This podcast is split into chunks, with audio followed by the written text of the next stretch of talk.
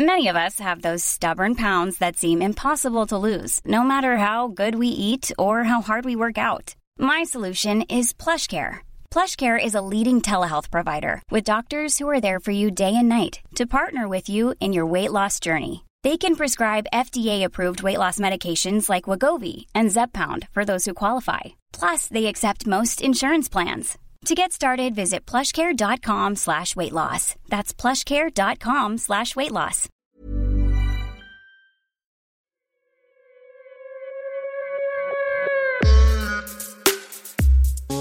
La façon dont la science pense le sexe est toujours inséparable de la façon dont la société pense le sexe et les rapports entre masculin et féminin, entre hommes et femmes. Je sais que se souvenir de ses cours de bio au lycée, quand, comme moi, on a renoncé à toute ambition scientifique depuis son bac, c'est pas si courant. Pourtant, je ne sais pas dire pourquoi, je me souviens avec précision du cours de reproduction humaine de terminale, un nom pompeux pour désigner les séances où on parlait de pénis, de testicules, d'ovaires, de follicules, de glaire cervicale et de muqueuse utérine dans une salle où personne ne bronchait. Et noter, avec application, les réponses de la prof aux questions des moins gênés d'entre nous. À 17 ans, la sexualité, c'est un sujet chaud bouillant, mais il faut croire que quand on parle de chromosomes et d'enzymes, ça calme tout le monde. À la question qu'est-ce qu'un corps d'homme, qu'est-ce qu'un corps de femme, à peu près n'importe qui répondra que les hommes ont un pénis et des testicules et que les femmes ont des ovaires. Et je me souviens de cette prof très BCBG qui nous annonçait en toute tranquillité qu'en fait, les corps humains n'avaient pas tous, tout le temps, toutes les caractéristiques biologiques masculines ou féminines des corps pouvaient être féminins, selon certains critères, masculins selon d'autres, qu'on pouvait naître avec un vagin et des testicules, comme et femmes produisent tous testostérone et oestrogène, qu'on apprenait à tout voir de manière binaire, mais que dans la vie, et donc dans nos corps aussi, tout est affaire de variation et de degrés. Et puis, rien. Aucune question sur et alors, quand le corps n'est pas biologiquement binaire, qu'est-ce qui se passe? Personne n'a posé la question, ou alors j'ai oublié. En tout cas, moi, cette question, je ne l'ai pas posée. Et j'ai appris beaucoup plus tard que quand le corps ne rentre pas dans les cases du masculin ou du féminin, on le fait rentrer de force. De force, c'est-à-dire souvent avec des opérations chirurgicales sur les organes génitaux pour assigner à un sexe ou l'autre. La médecine, les médecins fabriquent des corps genrés. Alors, selon quels critères? Pour ce cours d'histoire des sciences et de la différence des sexes, on est avec la sociologue Miral Raz. Elle vient de finir sa thèse intitulée La production des évidences sur l'intersexuation. Et on va expliquer un peu plus loin dans cet épisode ce que c'est justement l'intersexuation.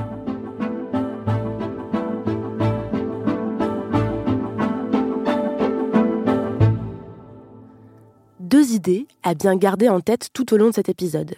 La première, c'est que la science n'a jamais défini, même aujourd'hui de manière absolue, ce qu'était le sexe biologique. L'histoire de la science de la différence des sexes, c'est l'histoire d'une crise scientifique parce qu'on n'arrive jamais vraiment à définir ce qu'est le sexe et ce qu'est la différence des sexes et sur quoi elle repose en dernier recours. Donc on a toujours envie de trouver le critère ultime, mais ce critère n'arrive jamais vraiment à satisfaire euh, la réalité du, du, terrain, on va dire, ou la réalité des corps. La deuxième idée importante, c'est qu'on ne peut pas et qu'on ne doit pas considérer un corps comme masculin ou féminin dans son entièreté, comme si on était fait d'un bloc. Quand on dit corps féminin ou corps masculin, c'est qu'on se concentre sur un ensemble de critères euh, justement biologiques qui font qu'on est homme ou femme, on est masculin ou féminin, et pas qu'on a des caractéristiques féminines, des organes euh, génitaux masculins féminins, des organes de reproduction. Et donc, bon, c'est une question un peu sémantique, mais c'est aussi une question, euh, je pense, euh, importante dans le fait de est-ce qu'on se définit par rapport à ces caractéristiques-là en tant que corps qui est féminin ou masculin, en tant que personne, individu qui est homme ou femme, masculin ou féminin Ou est-ce qu'on peut considérer juste que euh, le sexe est un ensemble de caractéristiques qui peuvent être définies euh, de différentes manières, justement, à travers l'histoire, euh, à travers les sociétés? Partant de là, si on regarde l'évolution du regard de la médecine sur la différence sexuelle, on se rend compte qu'il y a toujours eu une différence entre les corps masculins et féminins, mais pas sur nos critères actuels. C'était le modèle unique du sexe, un seul sexe. C'est comme si on sait qu'il y avait le sexe et que du coup ce sexe pouvait se décliner en, deux sexes qui étaient complémentaires évidemment, mais qui appartenaient à une même réalité du sexe. Et le sexe féminin était euh, quelque sorte euh, à l'envers du sexe masculin. Enfin, au niveau organique, c'est comme si le pénis euh, chez la femme, c'était à l'intérieur mais c'était euh, un seul sexe qui pouvait avoir le même, euh, euh, une équivalence, une, quelque chose qui pouvait être comparable l'un à l'autre au niveau anatomique, avec toujours l'idée du féminin qui est moins achevé, moins parfait. Et c'est à partir du XVIIIe siècle notamment que la différence des sexes devient une différence fondamentale de nature Hein, pas une différence, on va dire, quantitative ou de degré, mais une différence totalement fondamentale, une dichotomie, une binarité dans laquelle femmes et hommes n'avaient en quelque sorte rien à voir entre eux. Donc on considère que à partir de là, qu'il y a vraiment deux sexes distincts qui ont euh, des caractéristiques euh, totalement différentes sur tous les plans. Alors, on va commencer à décrire de plus en plus en détail sur quel plan ils sont différents, hein, mais ça va être tout, ça va être euh, évidemment donc euh, toutes les ce qu'on appelle les caractéristiques secondaires, euh, sexuelles secondaires, tout ce qui notamment apparaît à l'adolescence. Ça peut être la pilosité, le développement des seins, la voix, des choses qui arrivent plus au niveau de la puberté et qui ne sont pas considérées comme données à la naissance. Ça va être aussi euh, moralement, socialement, les femmes et les hommes sont différents. Moralement, socialement, les hommes et femmes sont différents.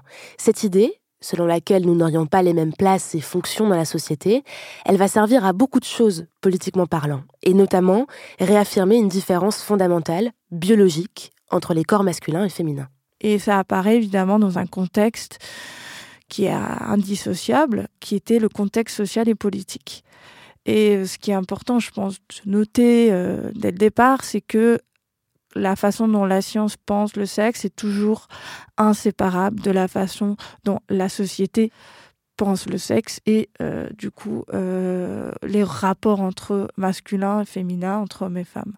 Et évidemment, autour de la Révolution française et la période des Lumières, c'était aussi un moment où les femmes, du coup, commencent à revendiquer une place dans la société le droit d'être aussi des citoyennes, le droit aussi de pouvoir voter, le droit d'avoir une éducation, euh, de s'exprimer. Et donc, euh, bon, comme plusieurs auteurs euh, historiens l'ont montré, c'est pas par hasard que c'est à ce moment-là qu'on a besoin de affirmer de façon absolue que les femmes sont par nature différentes des hommes, qu'elles n'ont pas la même capacité intellectuelles, qu'elles n'ont pas les mêmes capacités euh, morales, hein, on appelait, c'est de occuper les mêmes positions, de avoir le même pouvoir, parce qu'elles étaient totalement et fondamentalement euh, différentes des hommes.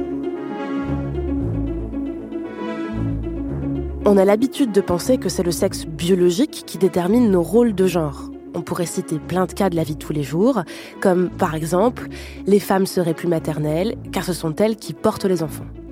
Ce que dit Miral ici, c'est qu'à l'inverse, les rôles de genre dans la société font évoluer ce qu'on attribue à la nature, au naturel, au biologique.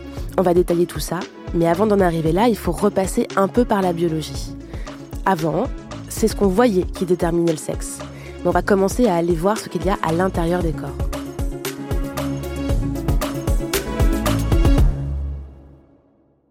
Bon, à partir de la Renaissance, on commence à avoir le droit de faire des autopsies, de disséquer les corps, de les ouvrir, de voir s'il y a de l'intérieur. Et ça, ça a fait un changement euh, aussi euh, très fondamentale dans la façon dont la médecine conçoit le corps et le, la différence des sexes. Parce qu'on découvre qu'il y a tout un ensemble de choses qui se passent à l'intérieur du corps qui comptent. Et euh, évidemment, la différence anatomique est la première. Il y a cette différence anatomique au sens des organes génitaux externes. Donc, comme je disais, d'abord, on considère une sorte d'équivalence entre le pénis et le vagin à l'envers. Il y a la question aussi des organes de la reproduction C'est-à-dire que le critère de la reproduction aussi euh, devient très important. C'est quelles euh, sémences sont produites, euh, mais bon, on n'a pas encore accès exactement aux semences, enfin, par exemple, aux ovules et tout, et la question de l'ovulation qui va venir beaucoup plus tard, mais on a quand même cette idée de différence de rôle dans la reproduction. Alors, ce qui est aussi intéressant, c'est qu'au même moment, justement ce qui va remettre un peu en cause le modèle de, de sexe inversé, le modèle de on a la femme et l'inverse de, l'homme, c'est qu'on redécouvre le clitoris. Et euh, redécouvrir le clitoris, bon, évidemment, on a, on a fait comme si on savait pas qu'il existait, mais euh, le fait de se rendre compte qu'il y a cet organe qui ne correspond pas à l'époque à, quelque chose euh, chez l'homme, bah ça remet en, question un peu cette équivalence entre deux sexes et euh, la question du plaisir féminin euh, va aussi concentrer tout un ensemble de débats sur la signification de ce plaisir qui est conçu de plus en plus comme indépendant de la reproduction justement. Donc il va falloir réaffirmer que pour les femmes, c'est d'abord la reproduction qui compte et moins euh, la question du plaisir euh, qui de plus en plus euh, on reconnaît qui passe aussi par un autre organe qui est le clitoris. Et d'autres organes rentrent aussi à cette époque dans l'équation, les testicules et les ovaires ces différences qu'on considère fondamentales, qui va être celle justement aussi du rôle dans la reproduction. Et c'est à partir de, on va dire, au milieu du 19e siècle, on considère que c'est l'âge des gonades, c'est-à-dire que la médecine euh, considère que le critère du sexe, du vrai sexe, c'est celui-là des gonades. Et que si on a un testicule, euh, des testicules, on est un homme, et si on a des ovaires, on est des femmes. On passe du critère de l'apparence extérieure, de l'anatomie extérieure, à celui de ce qui ne se voit pas forcément, les testicules et les ovaires. Et on découvre plus tard que les hommes ont des chromosomes XY et les femmes XX. Et on se dit que la voilà, la vraie différence. Et on prend tous ces critères en compte pour se dire, un corps masculin ou féminin, c'est cet ensemble de critères. Donc, en effet, aujourd'hui, on considère, euh, en biologie, hein, c'est pas les sociologues qui disent ça, c'est que le sexe, c'est un ensemble de critères qui ont une ligne directrice, on va dire, de, causalité. Et le premier critère est celui, euh, est le critère génétique, c'est-à-dire d'avoir un certain gène qui va coder, qui va déterminer quel euh, sexe on va avoir au final. Et ce gène, il va, on va dire, se retrouver sur des chromosomes. Qu'ils vont déterminer le développement des organes, organes sexuels internes, un utérus, des ovaires ou des testicules. Et euh, donc on a après le développement des organes génitaux externes, le pénis, le clitoris, le vagin, etc.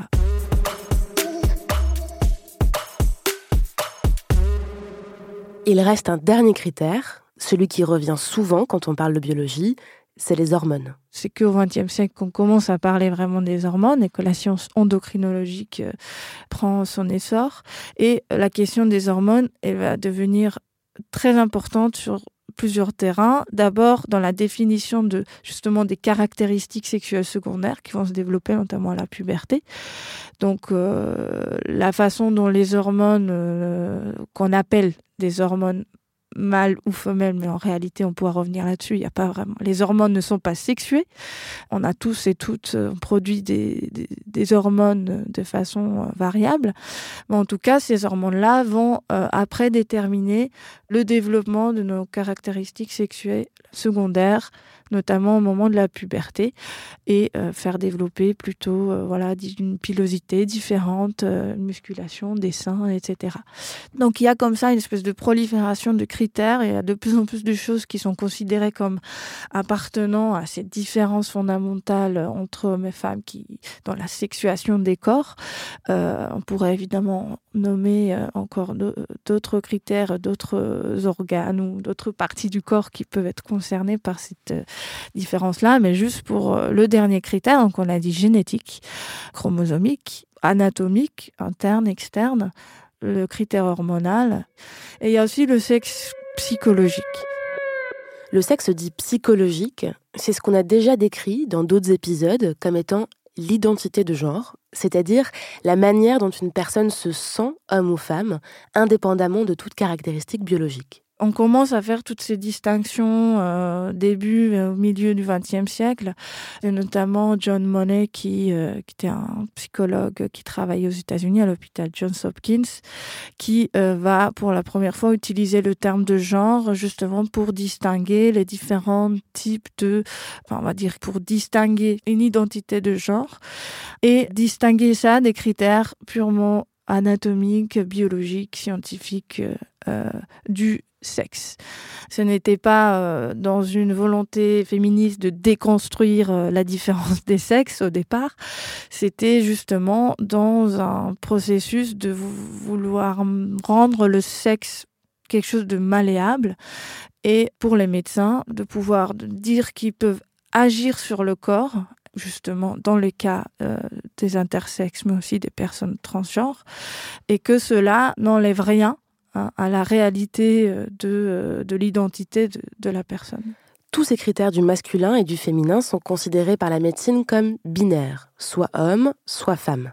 Et tout ce qui va dépasser de ce cadre va être considéré comme une pathologie. Si on parlait d'une différence fondamentale euh, entre les sexes, hein, qui existe à partir de, des Lumières, et on a dit que tout ce qui variait un peu de cette image de différence des sexes absolue était considéré comme pathologique comme inacceptable socialement et euh, c'est la médecine qui va prendre en charge euh, à partir de la fin du 19e et surtout du 20e siècle va prendre en charge va prendre cette responsabilité que de euh, faire conformer les corps à une, cette idée de différence sexuelle absolue. D'abord qu'il y ait que deux sexes et aussi que ces deux sexes doivent correspondre à des normes, euh, on va dire, sociales et esthétiques prédéfinies. Et face à l'évidence médicale, il y a avant tout des corps, des personnes qui ne rentrent pas dans ces cases binaires. Parce qu'il y a des personnes qui peuvent avoir soit au niveau chromosomique une variation euh, qui euh, n'est ni XX ni XY, et on a du mal à connaître les chiffres exacts parce qu'évidemment on teste pas tout le monde hein, on ne connaît pas nous euh, forcément nos chromosomes mais il y a une variabilité euh, des chromosomes. On peut avoir ce qu'on appelle aussi des mosaïques de chromosomes c'est à dire que certains de nos cellules peuvent avoir des chromosomes xx d'autres xy on peut avoir des formules chromosomiques telles que un seul x ou xxy Et euh, il y a comme ça un ensemble de variations et de variabilité humaine au niveau des chromosomes aussi, qui est très mal connu et qui, qui existe et qui euh, évidemment rend beaucoup plus complexe la, la, dichotomie entre euh, seulement deux catégories. Il peut avoir aussi au niveau hormonal une variabilité euh, une variation euh, dans la production hormonale et euh, au niveau des organes génitaux également. Qu'on se concentre souvent sur la question des organes génitaux externes pour parler d'intersexuation en disant qu'il y aurait un sexe atypique Sexe atypique, c'est donc quand ces critères qu'on a cités, chromosomiques, hormonales, anatomiques, ne sont pas alignés ou clairement d'un côté ou de l'autre de la frontière qui a été tracée arbitrairement par la médecine et nos conventions sociales. On peut avoir des chromosomes femmes et des organes génitaux masculins. On peut avoir des organes génitaux qui ne sont ni clairement masculins ni clairement féminins. Et il existe énormément de variations qu'on ne détaillera pas ici, dans lesquelles dire qu'on est biologiquement homme ou femme, ce n'est pas aussi évident qu'on veut nous le faire croire. C'est ce qu'on appelle être intersexué.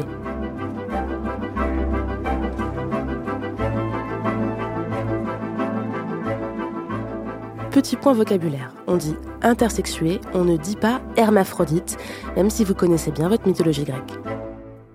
En effet, le, bon, le terme hermaphrodite, euh, c'est un terme euh, qui était très présent dans le, les écrits médicaux euh, et qui existe encore dans certains écrits officiels, mais qui a été notamment écarté à partir de 2005, fin des années 2000, dans lequel euh, justement les revendications de personnes intersexes euh, ont été aussi entendues par le corps médical pour dire qu'il s'agit d'un terme stigmatisant. D'un terme qui les exotise ça, ça ramène une espèce d'imaginaire justement un petit peu mythologiques et notamment à l'idée que ça serait comme des sortes d'individus un peu euh, monstrueux qui pourraient avoir euh, à la fois tous les organes euh, masculins et les organes féminins et qui pourraient s'auto-reproduire. Donc il y a en fait, cette espèce de spectre de l'auto-reproduction qui est très exotisant, qui ramène ça à, quelque chose de presque parfois spirituel, ou en tout cas le ramène à, une réalité qui n'est pas vraiment la réalité des personnes concernées. Et puisque c'était aussi le terme utilisé notamment dans les écrits médico-scientifiques, c'est considéré comme un terme, euh, enfin c'est un terme péjoratif et négatif, qui crée de la peur, qui crée de, de l'intolérance, de la pathologisation.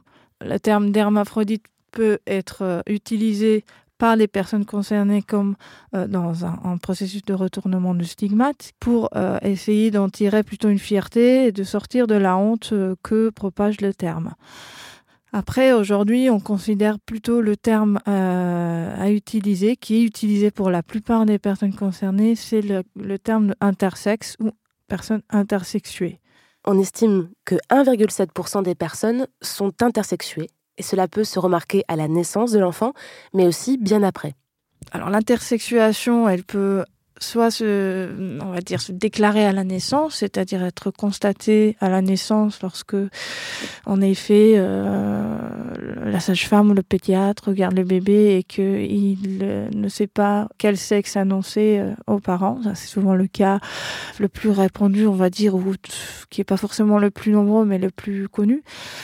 Ça peut arriver avant la naissance, aujourd'hui aussi, avec euh, l'ensemble de, tests euh, prénataux, qui sont de plus en plus nombreux, donc euh, notamment l'échographie, mais aussi l'amniosynthèse qui permet de connaître les chromosomes du fœtus avant la naissance.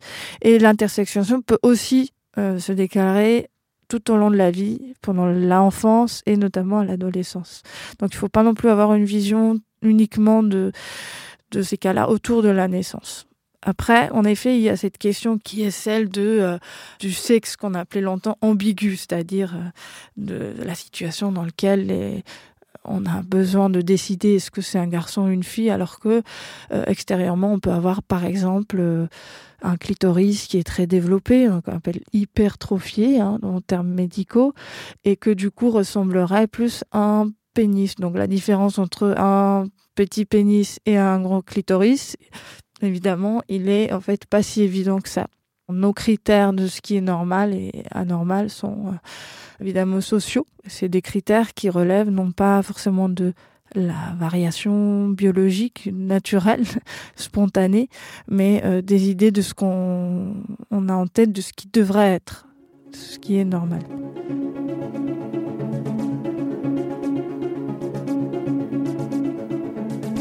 Et du coup, Lorsqu'il y a un flou sur l'appartenance masculine ou féminine d'un corps, il y a dans une majorité des cas une intervention médicale pour ranger le corps dans une case.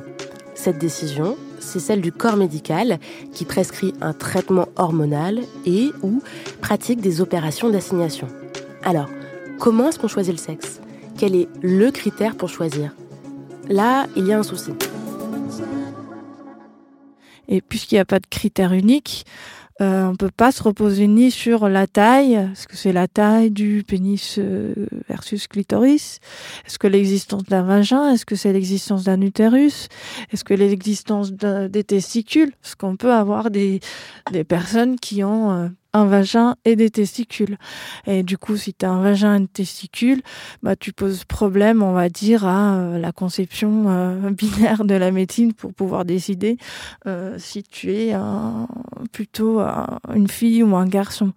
Donc, il y a une des variations, par exemple, qui s'appelle insensibilité aux androgènes qui euh, des individus qui ont d'habitude des chromosomes XY mais euh, à la naissance peuvent avoir des organes génitaux externes qui ressemblent plutôt aux organes qu'on qualifierait de féminins, mais des, testicules qui seraient à l'intérieur du corps. Et du coup, euh, dans ces cas-là, évidemment, est-ce qu'on va considérer que c'est un garçon, une fille, euh, qu'il s'agit de, de, personnes intersexuées, qui rappellent que ces critères-là ne sont pas absolus et qui peuvent coexister à l'intérieur d'un même euh, individu.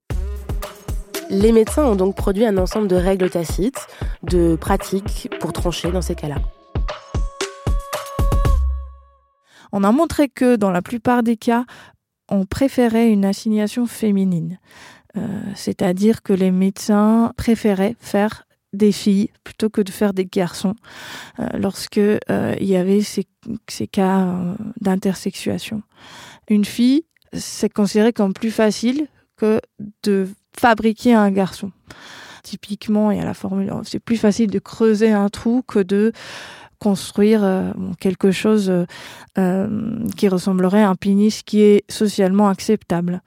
Donc on revient là évidemment aux critères de genre, hein, de l'acceptabilité hein, d'un genre qui serait normal.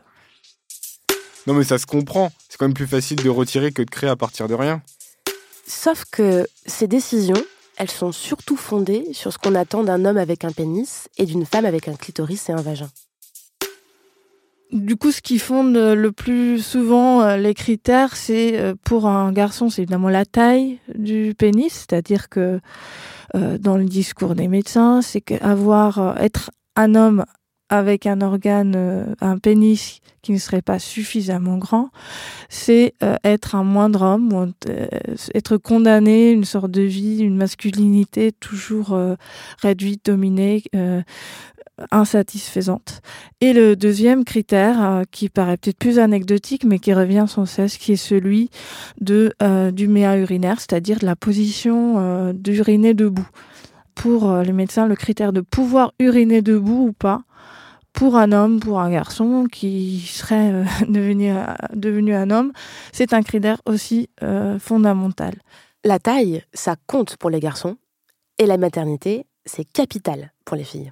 Du côté du féminin, on va dire, euh, la question de la reproduction est beaucoup plus présente, c'est-à-dire que la possibilité de porter un enfant, par exemple, d'avoir un utérus, c'est un critère qui, pour beaucoup, permet de déterminer que euh, il, faut, il faut absolument assigner cet enfant euh, au sexe féminin, quitte à, par exemple, opérer sur son clitoris et, faut dire, mutiler un organe qui est sain qui est clitoris, qui est plus grand que la moyenne, pour en faire, on va dire, une fille justement acceptable, parce qu'une fille ne devrait pas avoir un clitoris euh, euh, qui a une dimension euh, plus grande que c'est difficile de donner un chiffre hein, parce que ce sont des choses qui sont variables, qui sont pas toujours euh, écrites hein, en termes de millimètres et de centimètres.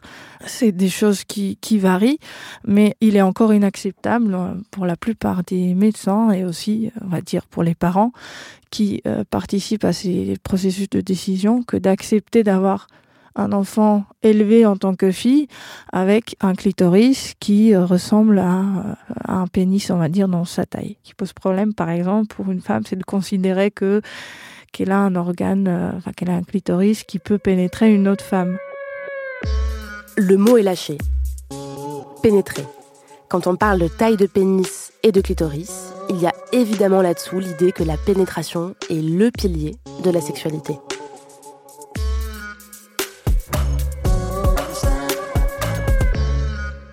Il fallait ajouter en effet à la liste euh, la question euh, de la pénétration, c'est-à-dire avoir un vagin participe aussi des critères fondamentaux de ce qu'est une femme. Et avoir un vagin, ça veut dire évidemment d'abord pouvoir être pénétré par un pénis. Donc ces critères-là, donc des deux côtés, pour un, un garçon, c'est évidemment la taille du pénis dépend aussi euh, de ce qu'on considère être avoir une position euh, dans la sexualité qui est euh, la position de pénétrant.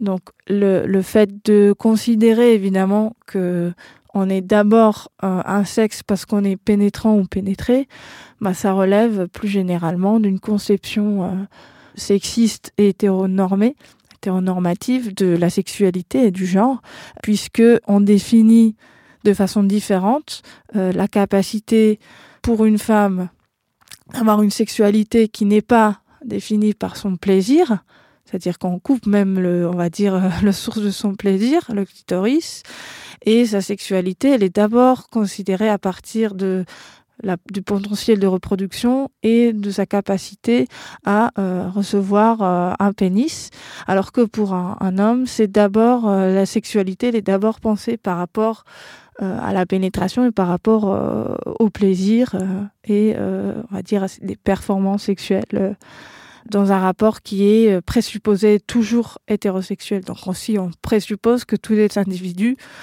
sont hétérosexuels et euh, vont l'être vont avoir, vouloir avoir des rapports, pas seulement hétérosexuels, mais hétérosexuels euh, pénétratifs. Et on considère pas que aussi il y a d'autres façons de penser la sexualité, de la pratiquer. Qu'une personne intersexe devienne cisgenre, hétérosexuelle, avec des pratiques sexuelles pénétratives, c'est pas anodin. C'est même un critère d'évaluation de la bonne réussite, et je mets plein de guillemets, de l'opération l'évaluation médicale du devenir adulte de ces personnes-là, on considère comme réussite qu'ils soient euh, des personnes cisgenres et hétérosexuelles. Et du coup, la question évidemment de la normativité du genre et de la sexualité, elle revient aussi dans les évaluations médicales qui sont toujours ancrées dans cette idée que s'ils ont assigné un enfant intersexe au sexe masculin, il faut absolument que cette personne, en grandissant, bah, qu'elle se sente qu'elle ait une identité masculine et qu'elle soit une personne euh, hétérosexuelle euh, attirée par des femmes. Et tout ça est évidemment construit euh, sur ces bases d'hétéronormativité, de, sexisme qui ne donnent pas de place à une variabilité et à un continuum entre différents types d'identité et de sexualité. Non mais il doit bien y avoir une nécessité médicale à opérer des enfants quand même, un impératif de santé. Si on opère, c'est bien qu'il y ait une pathologie. Et non, dans la quasi-totalité des cas, il n'y a aucune urgence à opérer pour la survie ou la bonne santé de l'enfant en question. C'est considéré comme une pathologie pour la médecine parce qu'il y a, on va dire, une variation de la norme mais évidemment, en biologie, on a plein de variations à la norme. Dans quelle mesure on tolère aussi euh, des variations à la norme au sens de moyenne, c'est-à-dire on a des variations à la moyenne statistique, qui ne sont pas forcément des variations euh, pathologiques au sens où elles causent des dangers pour l'individu, des dangers de santé, des dangers en termes ou des choses qui vont euh, être des obstacles pour mener une vie, une physiologie on va dire, satisfaisante. Et en effet, dans la plupart, dans la quasi-totalité des cas de personnes intersexuées, en tant que bébé ou lorsqu'il s'agit d'adolescents, euh, ces cas ne présentent pas de problème de santé euh, majeur. Mais au niveau des opérations, ce qu'on appelle de conformation, euh, ou en tout cas des, des mutilations génitales, il n'y a jamais aucune justification qu'il y ait une justification qui relève d'un danger vital ni d'une nécessité médicale. La seule nécessité qui existe pour euh, les médecins, c'est ce qu'on appelait une urgence sociale. Parce qu'il y a tout un ensemble de demandes aussi, euh, de la part des parents, mais que d'abord les médecins ils se voient comme des missionnaires un peu du monde social pour faire correspondre les enfants euh, intersexués à une norme pour que la société ne soit pas trop bouleversée, on va dire, ou basculée par rapport à ces variations-là. S'il y a un traitement médical, c'est uniquement parce qu'on considère que l'enfant aurait dû naître fille ou garçon. Se pose alors la question de la manière dont les médecins présentent aux parents la nécessité d'une intervention. Alors on présente euh, aux parents la plupart du temps, on dit qu'en effet il y a, euh, on peut dire une, pathologie ou une maladie ou un, problème, une anomalie, une malformation. Donc on utilise tous ces termes souvent techniques ou médicaux qui créent évidemment des craintes euh, de la part des parents quand on dit qu'on a son enfant a une malformation. Ça appelle à une réponse, ça appelle à euh, demander de l'aide, évidemment, des médecins. Et euh, les médecins se présentent comme les personnes qui sont capables de répondre, de corriger ces malformations. Alors évidemment, tout ce vocabulaire, on ne peut pas s'étonner qu'après, la société et les parents eux-mêmes bah, considèrent que c'est quelque chose qui est nécessaire. Mais on présente jamais, ou en tout cas rarement, la situation euh, comme une simple variation de l'espèce humaine qui euh, pourrait peut-être causer des, on va dire, euh, des problèmes de stigmatisation dans le milieu social, euh, à l'école, etc., comme tout un ensemble d'autres variations et comportements peuvent, on va dire, être stigmatisés dans notre société. On en est bien conscient. Mais est-ce qu'on ne prend pas le problème à l'envers en disant que comme il y a un problème social, au lieu de traiter le problème social, de la stigmatisation, de l'intolérance, euh, des préjugés, etc., et ben, on considère qu'il faut effacer en quelque sorte euh, la source du problème, qui serait le corps lui-même et non pas la société. Si les médecins s'appuient sur le confort social de l'enfant, c'est aussi parce que des études montrent que les personnes intersexes, interrogées une fois adultes, ont par exemple deux fois plus de comportements d'automutilation et de tendances suicidaires. Mais, mais quel est le poids des opérations subies pendant l'enfance dans ce mal-être? Le problème, c'est que déjà, on n'a aucune étude qui permet de comparer des personnes qui auraient été opérées et d'autres qui n'auraient été, été pas opérées parce que la totalité, quasi-totalité des personnes euh, sont opérées.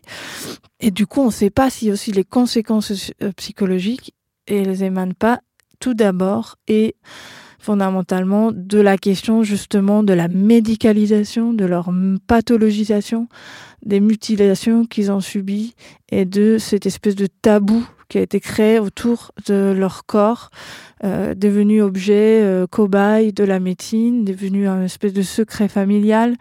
Euh, donc ces, efforts-là, depuis des dizaines d'années, on fait comme si l'intersexuation n'existait pas. Donc on produit de l'ignorance à la fois chez les personnes elles-mêmes qui, pour beaucoup de cas, ne savent même pas ce qui leur a été fait on produit de l'ignorance dans la société parce que en fait on efface en quelque sorte ces variations pour faire comme si euh, tout le monde, euh, enfin, comme s'il n'y avait pas de personnes intersexuées, qu'on n'avait que espèce d'hommes et de femmes euh, parfaits, et on produit des secrets et des tabous qui ne font que renforcer la stigmatisation sociale à leur égard parce que en fait on reconnaît pas leur existence et qui renforce aussi évidemment des leurs souffrances psychiques qui relèvent plus de ce qu'ils ont subi, de ce qui leur a été caché, de toute la honte qu'ils devaient porter dans leur vie face à euh, cette, ce tabou, à ce secret, à des mensonges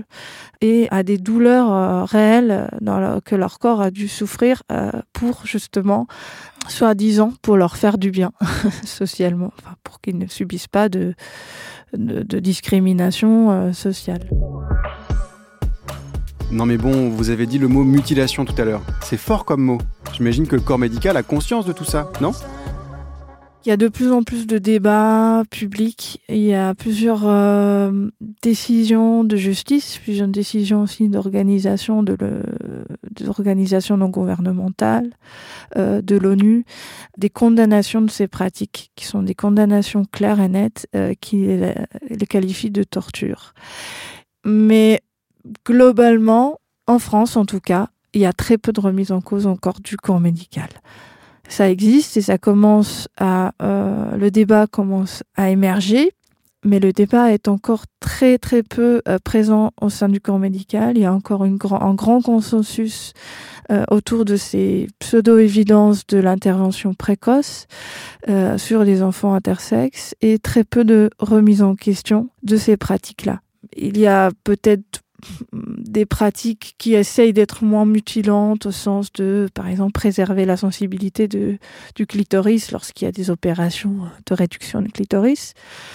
Mais fondamentalement, le principe de la légitimité des médecins d'intervenir sur des corps, notamment d'enfants, qui sont évidemment non consentants, qui ne peuvent pas donner leur avis sur ce qui leur est fait, d'intervenir de façon irréversible sur des corps non consentants, ça c'est quelque chose qui est encore euh, une légitimité largement partagée dans le milieu médical français.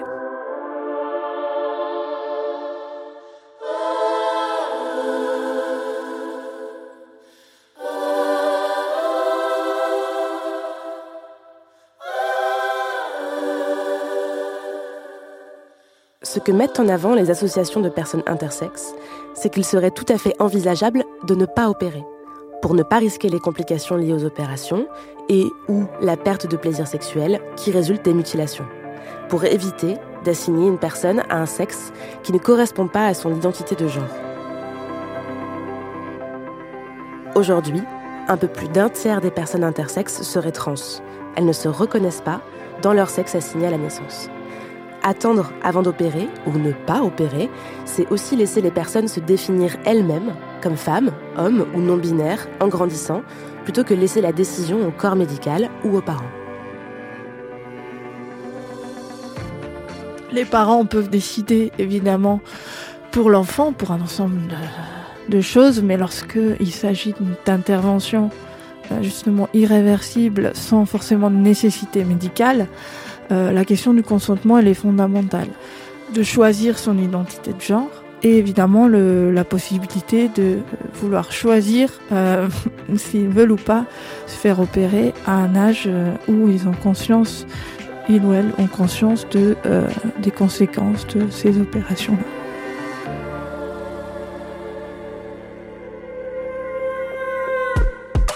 Parce que le vécu des personnes intersexes est une question riche, tout ce qu'on a pu dire ici est forcément qu'une introduction. Pour aller plus loin, pour lire, voir, entendre des personnes concernées, vous pouvez aller sur le site du collectif Intersexe et Alliés qui rassemble énormément de ressources. Ça va des vidéos de témoignages aux conseils pour l'accompagnement des enfants intersexes lorsqu'on est parent. Si c'est l'aspect plus scientifique, à la fois biologique et sociologique, qui vous a intéressé ici, vous pouvez aussi lire Corps en tout genre d'Anne Fausto-Sterling. Cet épisode vous a plu Interrogé, questionné? Dites-le nous sur les réseaux sociaux ou à l'adresse camille at binge.audio. Cet épisode a été produit par Diane Jean, réalisé par Solène Moulin et Camille, c'est un podcast de Binge Audio.